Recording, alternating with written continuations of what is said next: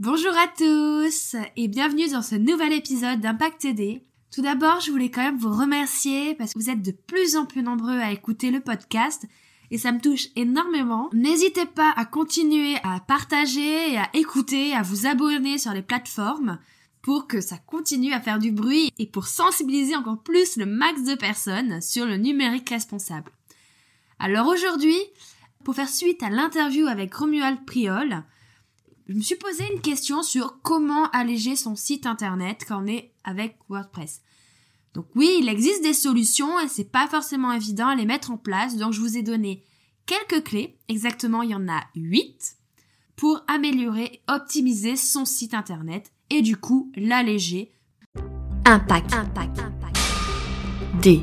Le podcast qui vous sensibilise à l'éco-responsabilité digitale et au numérique responsable.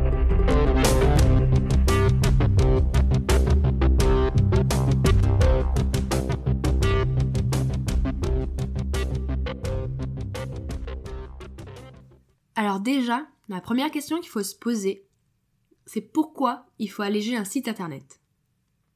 Alors déjà, le très haut débit, la fibre, n'est pas accessible encore au plus grand nombre. Il y a encore énormément de lieux sur euh, la planète ou même en France, hein, tout simplement, qui sont qu'avec la 2G.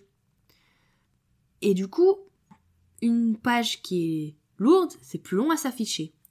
Le poids moyen d'une page web est en constante évolution et une page internet est toujours de plus en plus lourde. Donc pour donner une petite ordre d'idée, euh, le poids moyen d'une page actuellement est de 2,3 MO. Petite anecdote, c'est quand même le poids du jeu de Dome en entier dans sa version sortie en 93 pour les plus geeks d'entre nous, pour avoir la petite référence. Aujourd'hui, pourquoi les pages sont lourdes? Parce qu'il faut partir de là. Donc déjà, elles sont plus graphiques. Il y a beaucoup plus de scripts style JavaScript. Des images qui sont en haute définition, qui a pas forcément la peine. Et même parfois, il y a de la musique et de la vidéo qui est intégrée dedans. Donc tous ces atouts servent à quelque chose, ils sont censés rendre séduisant un site internet. Mais ça pèse quand même sur la rapidité d'affichage et la performance globale du site, ce qui le rend moins optimisé. Donc, alléger son site internet, ça permet plusieurs choses. Donc déjà, une meilleure accessibilité partout, que ce soit avec la 5G ou la 2G. Donc même les gens qui sont perdus en plein milieu de la Corrèze, ils pourront avoir le site. Également une accessibilité pour les personnes ayant un handicap. Donc euh, plus agréable à la lecture, possibilité d'augmenter la police d'écriture pour les malvoyants par exemple. C'est bon également pour le référencement naturel? Si vous voulez en savoir un peu plus sur le référencement naturel, en quoi un site léger est bien, euh, je vous renverrai sur ma série d'articles sur le SEO responsable. Et surtout, et le plus important, c'est bon pour la planète. Un site qui est léger, c'est un site qui nécessite moins de place sur un serveur, donc moins d'énergie. Et alors, si votre hébergeur utilise de l'énergie verte comme Infomaniac, là, c'est le must. Mais du coup, quelles sont les actions à mettre en place pour alléger son site internet? Alors, le must du must serait d'avoir un site éco-conçu, bien évidemment.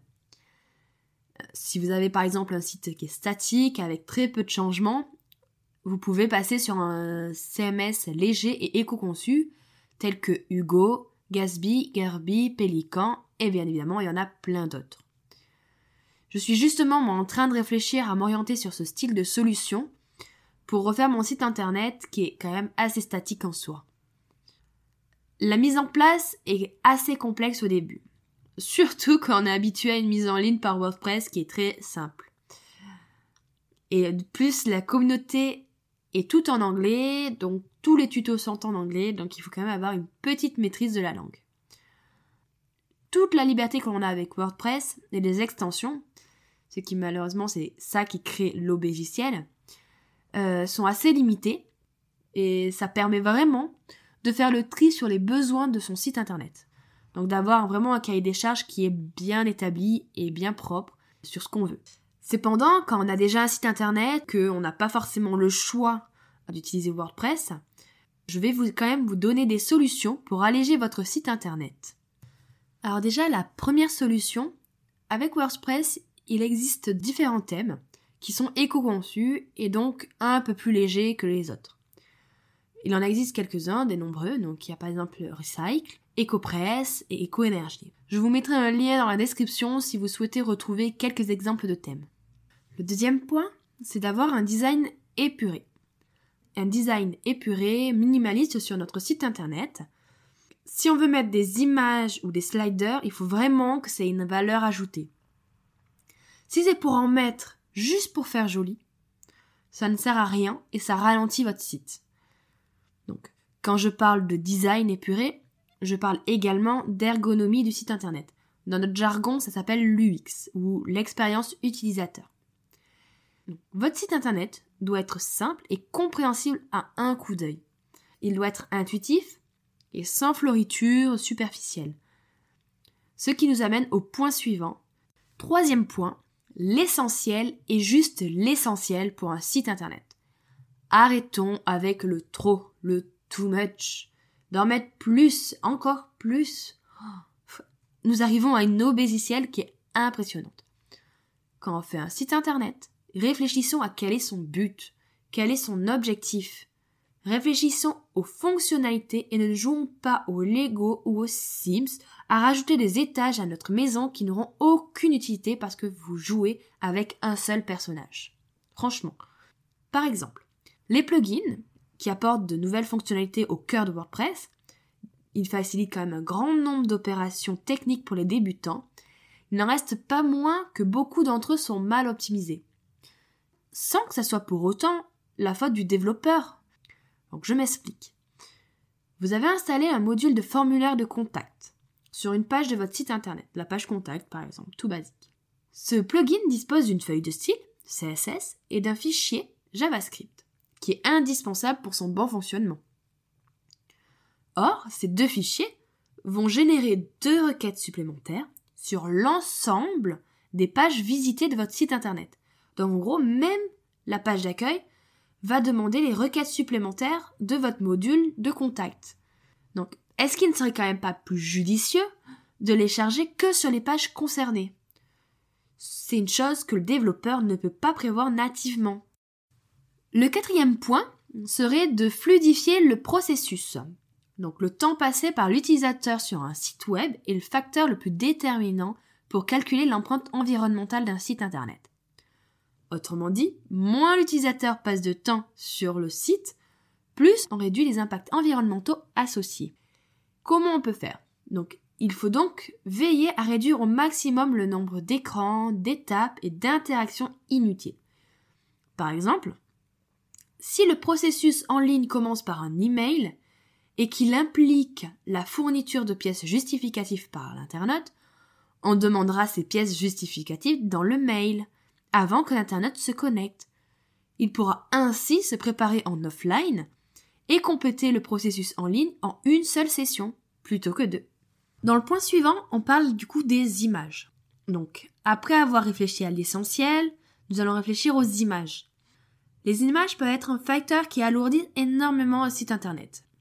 Donc, je vais vous donner quelques astuces. Donc, la première astuce, ça serait déjà de les mettre au bon format. Si vous devez mettre une petite image dans un article, pas besoin de mettre une taille de 10 par pixel par 6000. Elle sera démesurée, bien évidemment. Une image sur le web doit être à la bonne taille et en 72 dpi.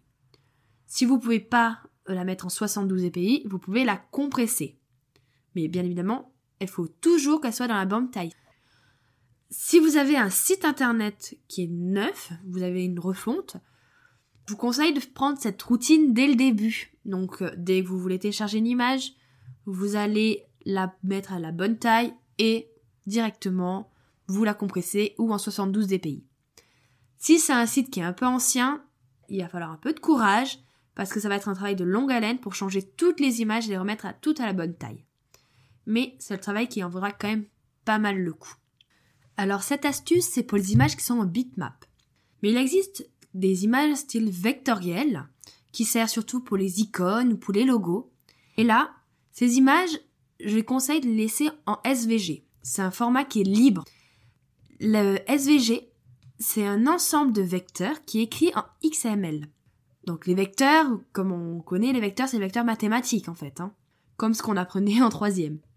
Les images en SVG ont deux avantages qui sont quand même assez indéniables.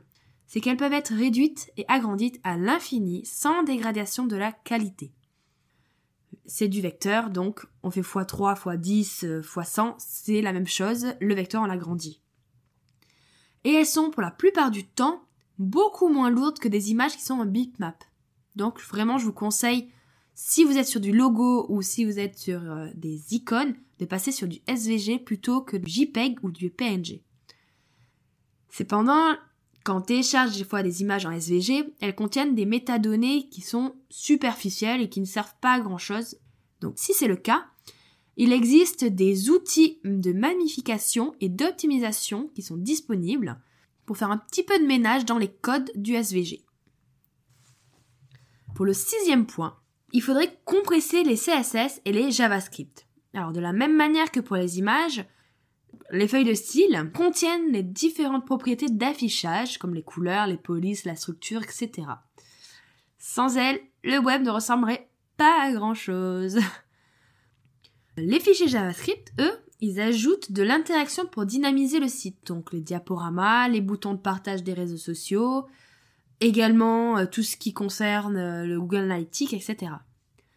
pour le CSS, je recommande généralement Clean CSS qui dispose de réglages intéressants, dont notamment le choix du niveau de compression, de lisible à illisible, mais qui ne plante pas le site en général. Pour JavaScript, là encore, il existe de nombreux euh, outils mais il faut quand même prendre soin de vérifier après chaque compression que tout fonctionne correctement. Donc la compression CSS et JavaScript aura pour effet de créer des fichiers qui sont quasi illisibles dans la mesure où ils ne seront composés que d'une seule ligne en fait. Donc ils prennent beaucoup moins de place. Le septième point, c'est la mise en cache. On peut utiliser la mise en cache des éléments par le navigateur pour prévenir l'envoi de requêtes inutiles à chaque fois qu'un visiteur retourne sur votre site. Par exemple, le logo, le CSS et autres JavaScript sont quand même rarement amenés à changer d'une page à une autre. Il est donc intéressant que le navigateur les stocke en cache afin de réduire le nombre de requêtes inutiles. Ça peut diviser le nombre de requêtes par deux. Pourquoi demander à chaque fois la feuille de style du template de votre site alors que celle-ci ne change pas du tout? C'est toujours euh, le menu au même endroit, la même couleur, etc. Donc ça ne change pas. Pour appliquer cette technique, il vous suffit de modifier le fichier .htaccess qui est situé à la racine de votre projet web sur votre serveur FTP. Attention, il faut bien tester votre site une fois cette technique appliquée et ce dans plusieurs navigateurs au cas où cette méthode poserait un petit souci. Il y a une autre méthode mais j'aime moins l'utiliser parce que c'est rajouter un plugin sur notre WordPress, si on utilise WordPress, c'est d'installer un plugin de mise en cache. Mais je ne suis pas fan de cette technique parce que ça veut dire c'est rajouter dans notre serveur, dans notre site internet, un nouveau plugin pour permettre de faire la mise en cache. Ce qui est un petit peu euh, contradictoire avec le fait d'alléger le site, je trouve. Alors pour ce huitième point, c'est une méthode que je n'ai jamais testée.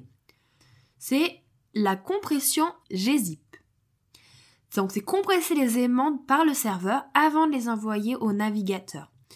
Donc c'est l'une apparemment des méthodes les plus efficaces en matière d'optimisation et elle permet de réduire considérablement le poids d'une page et euh, de gagner plusieurs secondes. Après ça, il faut voir avec son hébergeur si on a accès à cette option. Et c'est une option qui est quand même rarement disponible sur les hébergeurs low cost.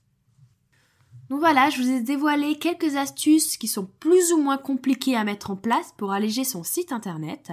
Comme nous l'a si bien dit Romuald lors de la dernière interview, faire un site internet éco-conçu est un acte métier, c'est-à-dire qu'il faut, il faut que ça fasse partie du cahier des charges à la base du projet.